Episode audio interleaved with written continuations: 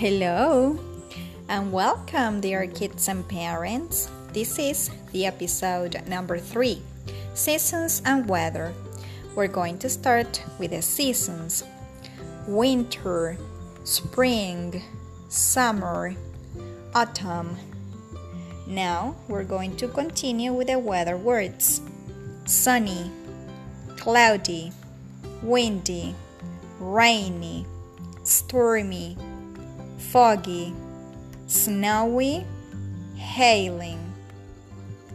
Then we're going to continue with the temperature freezing, hot, warm, cold.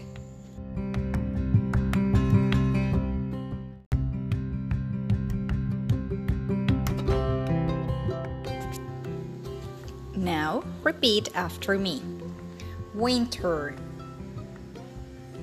spring, summer, autumn, sunny, cloudy,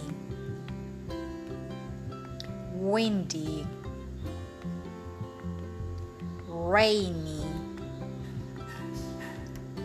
stormy foggy,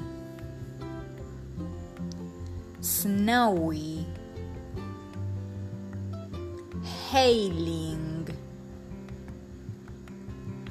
freezing, hot, warm, cold.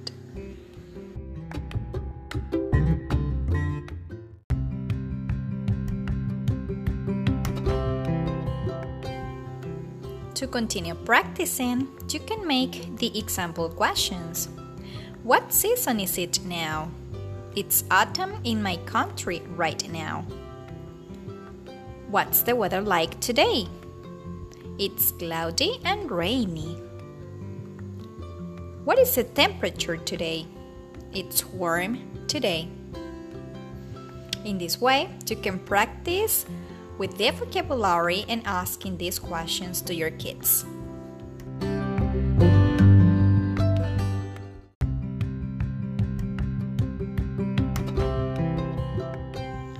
With this practice, we finish the episode number three Seasons and Weather.